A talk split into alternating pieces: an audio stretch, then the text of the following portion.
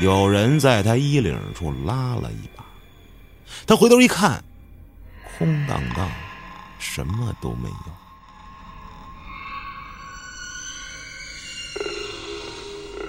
手从背后慢慢的伸了过来，掏出了一把刀，就捅进了他室友的脖子里。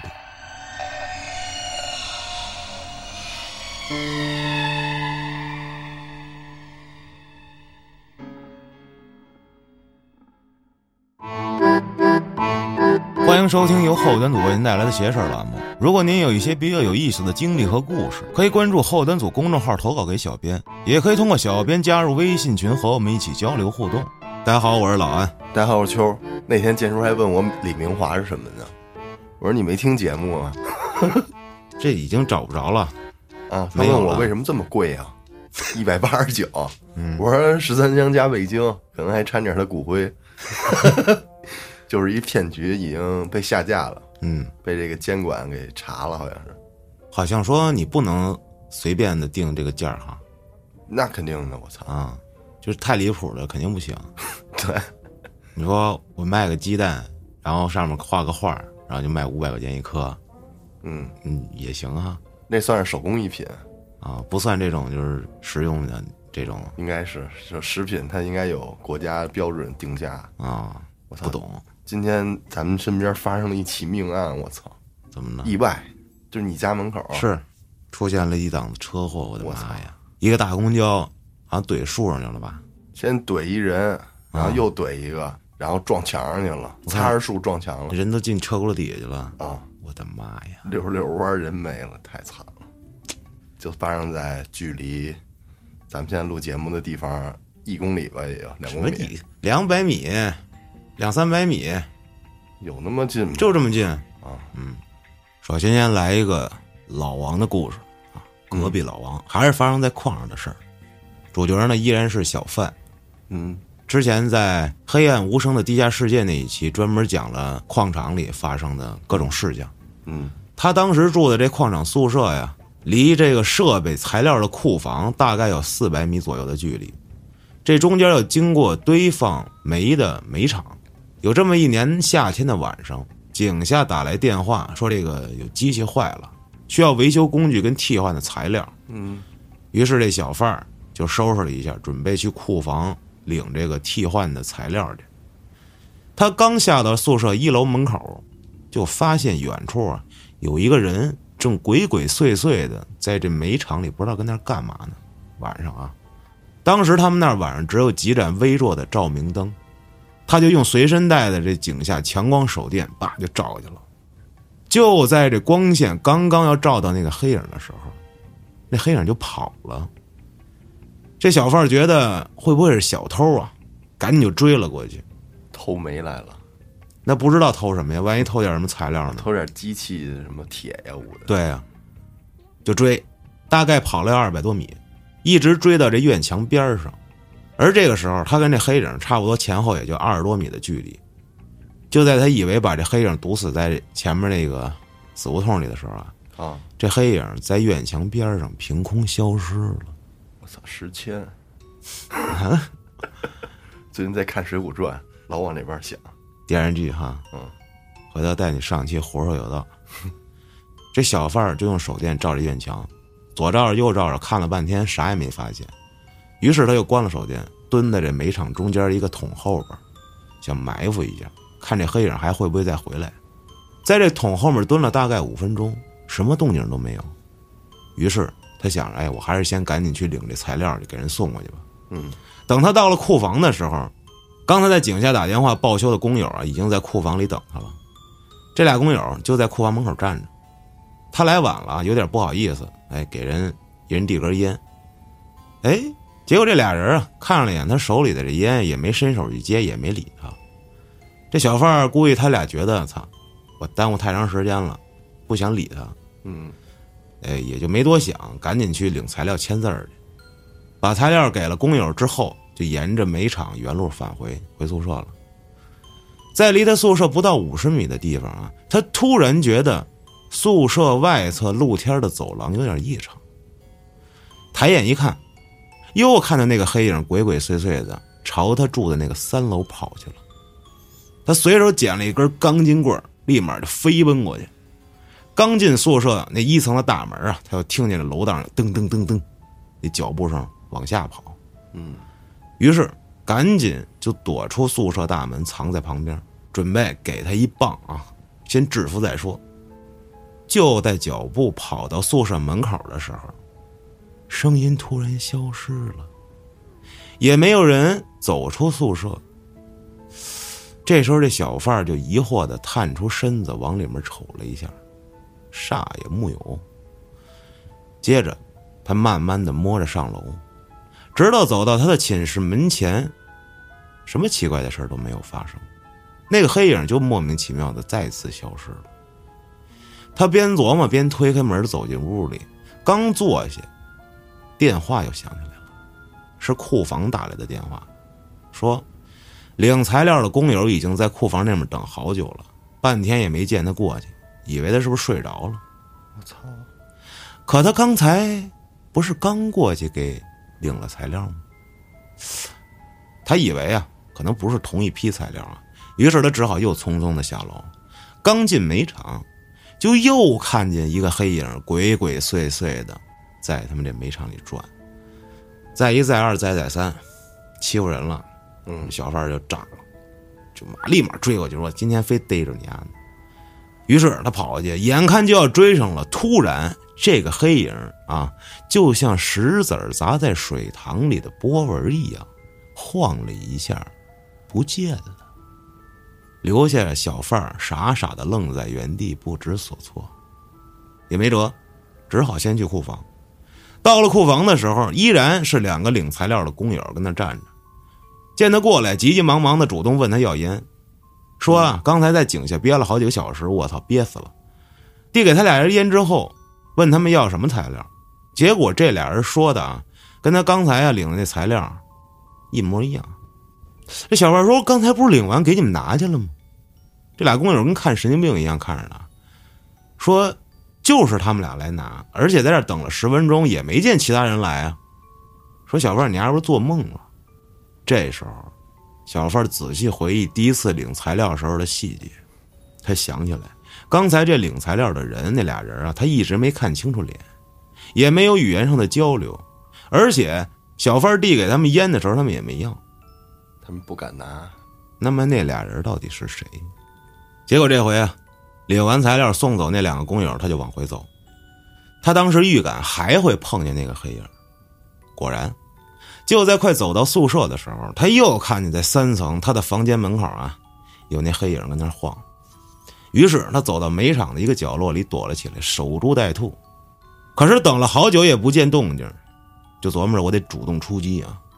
可当他起身的时候，突然感觉有人在他衣领处拉了一把，他回头一看，空荡荡，什么都没有。就在他回头的时候，隐约听到了宿舍那边有人往下跑的声音。他扭头就往宿舍那方向跑，说：“今天我必须给你干了啊！”嗯，可明明就是不到五十米的距离，平时一分钟的路，怎么跑？他也没发现这个距离正在缩短，当时他有种感觉，是不是鬼打墙？索性闭着眼啊，凭着感觉往前跑，跑了十几步，一睁眼发现，居然还是隔得那么远。他一下就瘫在地上，浑身啊冒出了冷汗。突然，他听见有人在他身后喊他，然后就是被猛推了一下。小孩。你咋一直围这儿转圈跑呢？一听这个，小孩吓一跳，原来呀是今天下井的陈队长。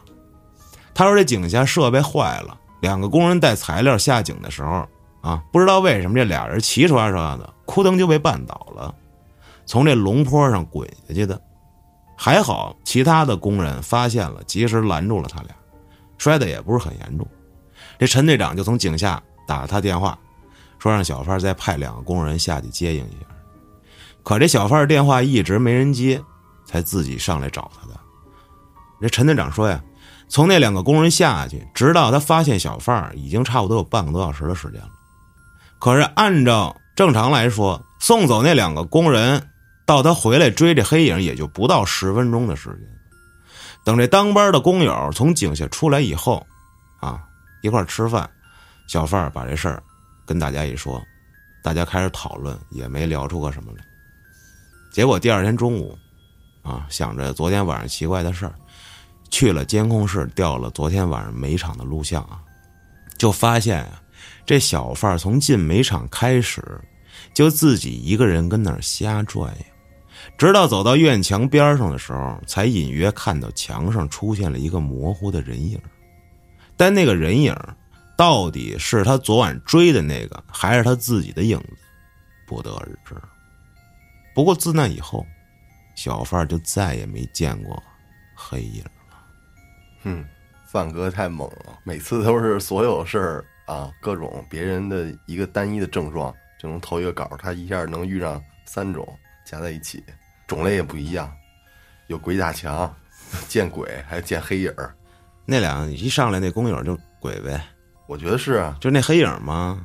这黑影儿是不是变成那俩工友？我不确定，嗯，反正那要这么说，这是三种。嗯，这这地儿人不少我操！啊。再说了，那电话头一个电话他接的是那个队长，是啊那个是啊，人家让他先领材料，不是让他先派俩人吗？派俩人去后派俩人，后找他，他领完给了人材料之后，人俩人下去摔倒了，哦哦然后再给那小贩打电话就没人接了。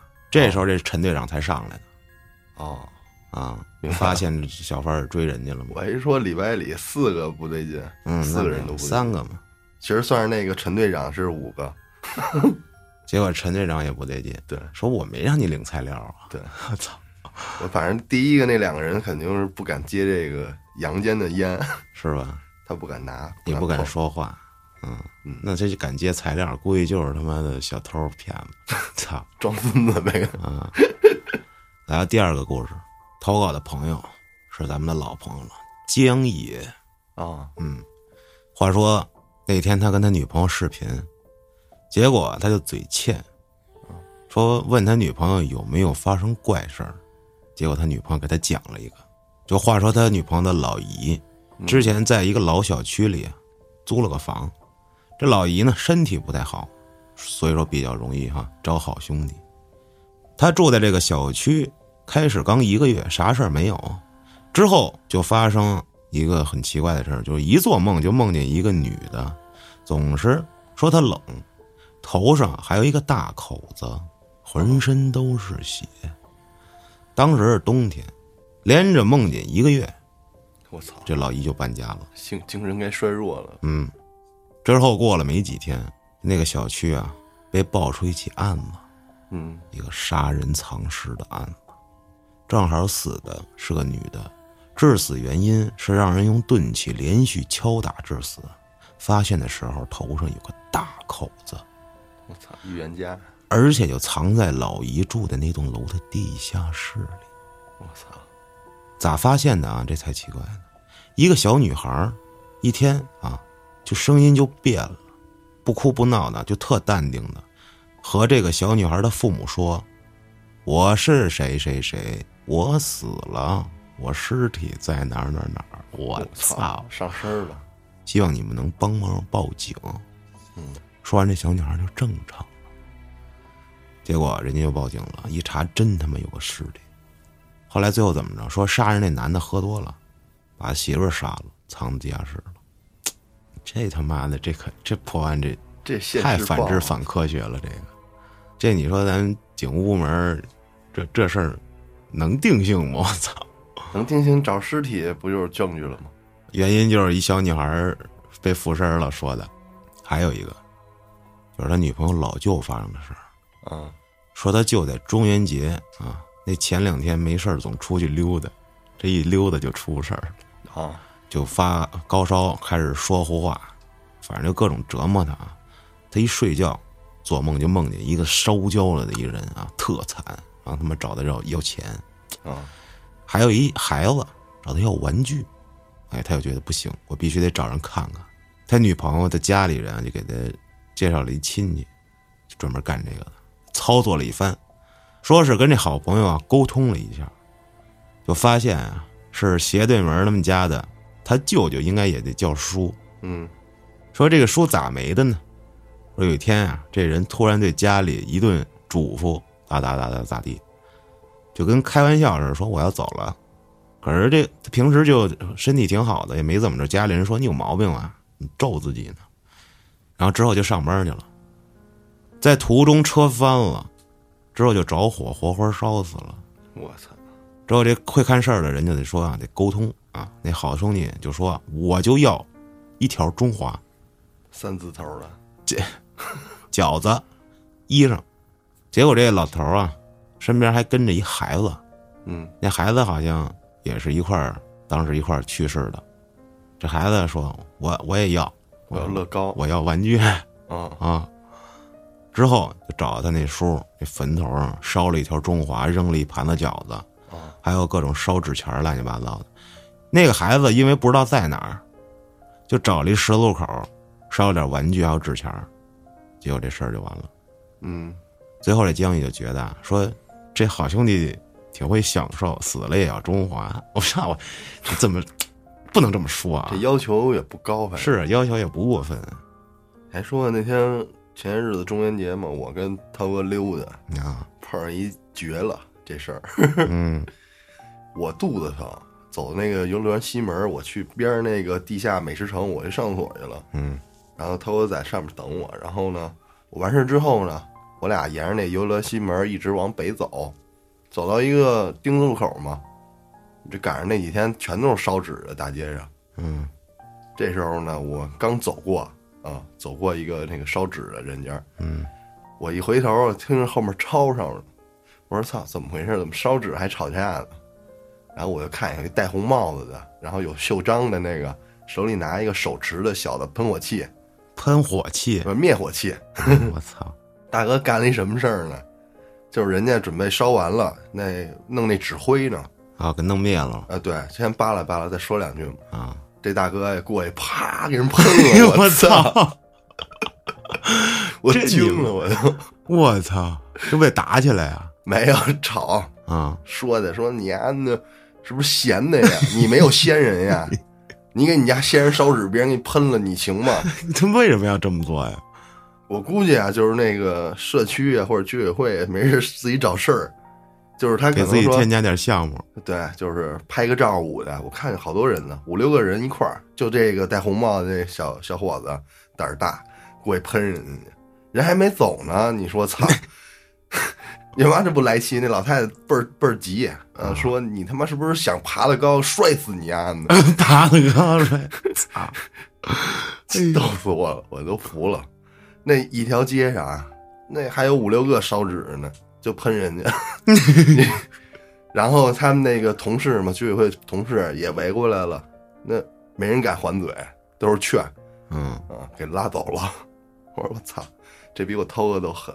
我说为什么说比我涛哥都狠呢？就因为那天我我们遛弯儿，然后去吃了一麻辣烫，吃完麻辣烫走到那个古城儿那十万坪那块儿，它有一大牌楼。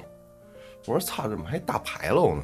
我说原来没有啊。涛哥说原来就有。我说那行吧，接着走吧。走一十字路口，边上啊有俩人烧纸呢，一个是坐着轮椅的老太太，然后还有一个应该是闺女吧。我涛哥没看见那人在，他就闻，他就说：“哎呦，这纸烧完之后真香！”我操你！我说大哥，他妈人就在边上站站着烧纸的，啊，他是说这纸烧完真香，就是这纸真香！我操！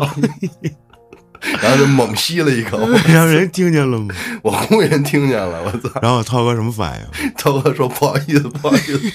我操，”太他妈狂了！真的神人也！哎呦，我的妈！好像是今年是应该是区里还是什么呀？有规定说大十字路口不让烧纸，嗯然后有那个保安呀、拿个那个收音机放那儿，在无限循环播放什么文明烧纸怎么着怎么着怎么着的。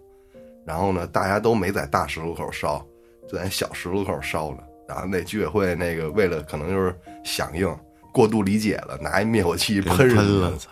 然后顺便拍照嘛。我说操，你喷也行啊，你搁这等等人走了了呀。嗯对你喷个灰，是吧？是，这你妈你太狂了，这他妈想爬高摔死你！我真服了。哎，再给你讲一短点儿的啊，嗯。这个投稿的朋友叫黑龙 Black Dragon，哇塞，嗯。他说那年他五岁多，几月份记不清了，当时也没有这月份的概念，小嘛，只记得是个夏天。儿。中午天气很热，吃过午饭，他跟几个小伙伴儿一块儿去村北边的这河里玩儿去。那几个小伙伴儿比他大一点儿，最大的一个比他大五六岁，那就是十岁呗。嗯。那时候家长也不像现在是看这么严，只要这大一点的孩子带着啊，去这河边玩一下，什么都挺正常的。当时这河里还有什么小鱼、小虾、小王八，水猴子，哎，就操，一般啊都是用自制的这种小网逮去。嗯。哎，他们正玩的起兴呢，这天儿突然就压下来了，就像有一个大烟囱一样，满天的乌云一会儿就把天空堆积的满满的，风也起来了，刮在身上冷飕飕的。嗯他们一瞅，干了，这是要被淋的节奏。抄起放在河边草地上的衣服，准备往家跑。捡起衣服的时候，哎，这黑龙啊，随意的抬头看了一下天空，说：“就这一下，他终身难忘。嗯，”只见啊，有个黑色的物体在云里翻动。他愣了一下，就赶紧向这个小伙伴们喊：“兄弟们，快看呀！云里有条大黑蛇！”这几个小伙伴顺着他手指的方向看过去，漫天的乌云里什么也没有。他们几个仰着头啊，正学么呢，也没发现什么。结果一个很亮的闪电，咔咔几下，随即就是滚滚的雷声。那个最大的孩子就说：“别听他们瞎说，这蛇怎么会飞呢？快跑吧！一会儿雨下大了，全给淋了，这水一涨，跑都跑不掉了。”然后他们就开始往家跑。回家的路上，这黑龙好几次抬头啊往天上看，就想找到那个黑影，告诉小伙伴们我并没有说谎。可是呢，就再也没有看到了。这件事过去以后，给他们几个说了无数次，小伙伴们都说他骗人，你是匹诺曹 操，啊，说你想吓我们，那我们以后不带你家玩了。嗯结果这黑龙就不敢说了。不过这事儿呢，他一直就忘不掉嘛。说那节圆滚滚的身体在乌云里翻动的景象太深刻了，由于没有看到头、爪子跟尾巴，因此他说他也不敢确定那是不是一条龙。嗯说可能是这次的经历，他就比较关注这样的事儿。据说在八十年代，他们村儿上游十多里的河里，当时要建一座水闸，就把之前的老桥炸了，重建。清理的时候，发现这底下有一条被炸死的大黑蛇，十多米长。上面派人用这卡车给拉走了。他后来也想过，当时他那么小，说天上有个大家伙，自己为什么不害怕呢？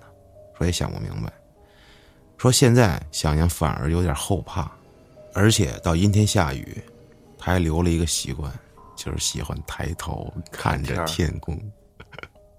他还给我画了一图，灵魂画家呗。然后就是几条这个弯曲的线表示乌云，啊，然后中间画了一条比较实的弯曲的线，说这就是那个翻滚的。你看，你画我猜，我操！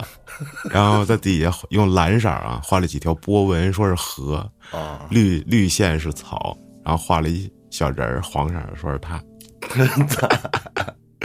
这挺狠的，这个哎，你说这龙是真的吗？不是说那会儿有报纸说拍到一个那个龙骨吗？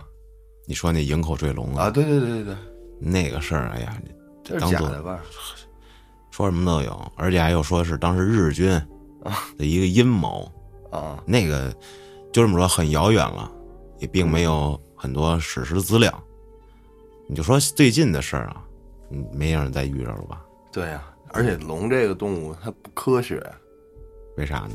这不是牛头什么虎爪还是什么爪来？那是鹰爪，鹰爪啊，还有犄角前几期跟胡说有道理，胡子刚讲完，啊就是说这种瑞兽啊、奇怪的怪物什么的，啊，你去翻翻《山海经》里，啊特有意思，就比这邪乎的多多了。啊，最牛逼的就是鲲，你知道吧？鲲，嗯啊我至今我都恐惧这个东西，就是它能就相当于覆盖半个地球那么大个儿，我操！然后一下雨就天上飘着大鲸鱼，我的妈呀！这其实是一种巨物恐惧症对对对，啊，而且是嗯你平常见的东西啊，比如说就是特别常见的，比如就你家养的狗或者猫突然大他妈一百倍，你也害怕。你一个蚂蚁大一百倍，对，我的妈呀！然后我觉得其实欧美那种影视的那些龙比较靠谱。我觉得如果说世界上有的话，那种龙还是比较靠谱。他们那是长翅膀跟恐龙改编过来的，对对对，嗯，不是这个咱这中国这龙太就一条的那种哈，对，太长了，主要是我觉得它怎么飞呀、这玩意儿不需要翅膀，人就能腾空而飞，控雨控雷，嗯，啊，是不是厉害人啊？我来给你讲一个，嗯这是这哥们儿做了一梦啊。这个朋友叫小游，话说啊，父亲节的前一天晚上，他住在学校这宿舍里，当时说倒回去听邪事儿啊，说听到了第四十三期会校的人偶那一期，说听到墙里有张脸，还有门口站了个没有脑袋的人，嗯。这心心中啊一惊，说尽管宿舍还有三个小伙伴儿，说但是东川的声音太吓人了，导致他火速关掉了某只 A P P，嗯拔掉了耳机，然后奇怪的事儿就发生了。他放下手机那一瞬间，他说他感觉自己就睡着了，啊，太困了，也困了。这可太好了，真想拥有这样的睡眠。紧接着，一个奇怪的梦就开始了，说那种感觉特别奇妙。他进入梦境那一刻，就知道自己是在做梦，嗯而且在梦里，他们的宿舍被搬到了一个荒郊野岭，只不过宿舍里的人全都变成了他的高中同学。啊，他虽然站在宿舍的正中央，但是却能感觉到外面的环境，说就跟游戏的 CG 一样啊。从宿舍远处的悬崖掠过草坪，看到宿舍的门口站了一个男人，黑黝黝的脸，看不清五官，就静静的在那站着。突然，传来了一阵急促的敲门声。当敲门声响起那一刻，其中一个室友就跟听着闹铃一样啊，以飞快的速度就要跑下去开门。他当时心中涌现了一种强烈的不安，想要去拦他，可最后啥也没说。门开了，这门外面站着一男人，缓慢走进了他们屋。就在大家都在看着他的时候，这个男人手从背后慢慢的伸了过来，掏出了一把刀，就捅进了他室友的脖子里。拔出来之后，发出了一阵瘆人的笑声，嘿嘿嘿，伴随着舍友瘫软倒地，取而代之的是其他小伙伴疯狂的尖叫。这时候，这小游的身体已经在原地疯狂的颤抖，想要夺门而出，啊，却被这个人一把抓住，尖锐的匕首连续捅他三下，他的肚子连中三刀。结果这人朝着他肋骨又捅了几下，他说感觉身体啊一阵软弱无力，自己也瘫倒在地。说啊，梦中那个男人就看向他，他求生的本能让他想起了装死。啊，哎，说到这儿的时候，我做过类似的梦，就是被人给了几下子致命，给人被人开枪了之后，嗯我要倒地上装死，那不疼吗？没感觉，啊，我也梦过被人捅，然后我就屏住呼吸，嗯只不过是那种捅。操，你真脏！这小游也是闭上眼睛，屏住呼吸，琢磨这人能放过他，啊，他就眯缝着眼睛看着那人啊，结果这人就走向了宿舍的其他窗户，没冲他过来。他说他也不知道哪来的力气，捂住自己的伤口，腾一下站起来，夺门而出，嗯，奔跑在森林与悬崖边的草地上。结果那个男的啊不紧不慢的步伐，始终保持在跟他后面大概五六米的位置，举着刀，以一种诡异的姿势奔跑，说就跟《英雄联盟》里面原版的稻草人一样的姿，啊就是那样咔咔咔，啊啊！我操，左右晃着，我的妈呀！稻草人最贱了，恐惧你，操！对，那会儿刚玩的时候，我说这么贱的英雄现在改了。是吧？嗯，什么样了？我多久没玩过这游戏我反正 W 好像变成一个群体技能了，不是指向性的。啊？恐惧啊也有，我我忘了。到头人草丛跳大哈。对，接着讲，他边跑边回头啊，趁着月光，他看清楚了他的脸。我操，嗯，怎么跟我长得一模一样？我操，就在他最后绝望的不行的时候，突然，那人停下来了，看着他，慢慢的回头走了。哎，紧接着他的旁边出现了一个光门，嗯啊，发光的门，直觉让他转身跳入其中，这不是奇异博士的那那圈儿啊。传送啊，随后就是一阵天旋地转的眩晕，他睁开眼，自己出现在一个沙滩上，没有什么人，但是有很多废弃的渔船。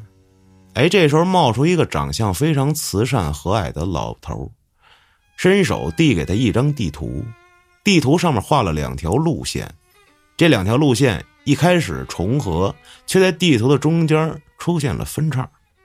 老头指着向左上方的这条路说：“啊，小伙子，等下有人来接你，让你指路的话，你就拿着这地图，顺着这条路走。”他当时还没弄清怎么回事，就想问啊，可一转头，老头没了。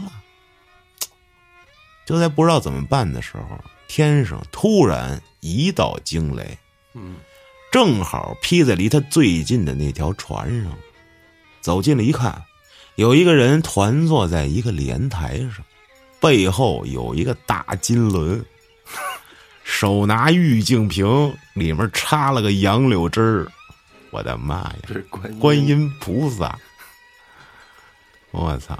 他就直接走上前啊，你说那菩萨啊，跟他说，让他带着他驾驶这艘船出发，说去他想去的地方。哇说那艘船很小，说就跟那个江南乡下鱼米之乡那种小渔船似的，嗯一坐在船头就可以控制这船的走向。他想起了之前那老头的话，带着这个菩萨啊，朝着之前他给指好那路线走。只记得这一路上风景很美，但是具体有啥风景也记不清了。转眼间就行驶到了一条弯曲的城中水道。嗯七水之城，啊，一路上听到最多的就是周围的人口中叨念着我操脖子，二郎神杨毅，我操，不应该杨戬吗？我操！他写的就是杨毅啊，毅力的毅，啊，说他并没有打错，那些人就是念着这几个字儿二郎神杨毅。正当这小游想去纠错的时候啊，那个菩萨敲了一下他的头，并且说了一句：“真名不可言诵。”啊，就真的名字不可以说。哎，这小游啊，就什么都没说，继续开始使船往前走。最后到达了一码头啊，码头后面竟然是一片森林。把这船停靠在岸边这菩萨对他说了一句：“去吧，等你的人就在不远处的森林里。”啊，小游听了啊，就朝这个森林深处走去了。走了半天，哎，发现了一个很小的小木屋，里面传出了欢声笑语，好像跟里头嬉笑打闹。紧接着，他看到门口的地板上放着一把匕首，说梦到这儿就结束了，他就醒了。结果神奇的就是呢，他做完这个梦的第二天，准备写下来的时候，突然得知自己老爹跟外面的小三儿有了一个孩子，才知道自己一直被瞒了两年。嗯，操，而且孩子都已经到了断奶的年纪了。嗯。说他心情十分复杂，在联想之前的梦，总感觉这里面有一些微妙的、难以言喻的联系。啊，这个听众朋友们，我是没听懂有什么联系。如果你们里边有高能、有高知啊，有分析大师，啊？请你们帮小游解一下他的困惑、他的梦境啊。这他妈太魔这太狂了，这个，嗯，可能是听着东川的声音，然后幻想幻想，啊！跟节目也有关系。可是他节目都关了呀。不是咱节目没讲过这些东西。是啊，观音菩萨，我操，二郎神杨毅，嗯，这是谁呀、就是好像是你神仙下界不能叫你真名儿吧？谁说的呀？我怎么记得有个电视剧，我之前看的是这样，那估计小游也看那有点像是那个宝莲灯，我们记得是是吗？啊，神仙下界好像叫一代号或者是别的什么。贯口二郎，嗯反正我最近做梦老能梦见，哎，就是宗主任私信嗯，给我说群里哪哪哪群有人发什么什么视频，太恶心了，你去踢一下。我说行，我醒了，我就开始翻群，我说他妈别让我逮着你，然后翻半天发现是啊是什么做一梦，是最近工作太投入了呗？可能是，就有时候你睡觉的时候也能明显感觉这是一场梦，就是特清晰。我记得我曾经想控制这个梦啊，就是主宰你的梦，嗯，但是你做不到，但是好像有的人就可以，就想在梦里干啥就干啥，对，一般人好像都不行。之前聊过，有人能控制自己的梦，在梦自己的梦里，他建了一个自己的国家，嗯，而且每次都能进入那个梦里，我操，太牛逼，太爽了，我太爽了。真他妈造一百个球儿当我的狗，当我的奴隶，我操！保兵儿，好了，今天就讲到这儿了，各位感谢您的收听，咱们下期再见。But I guess I wasn't enough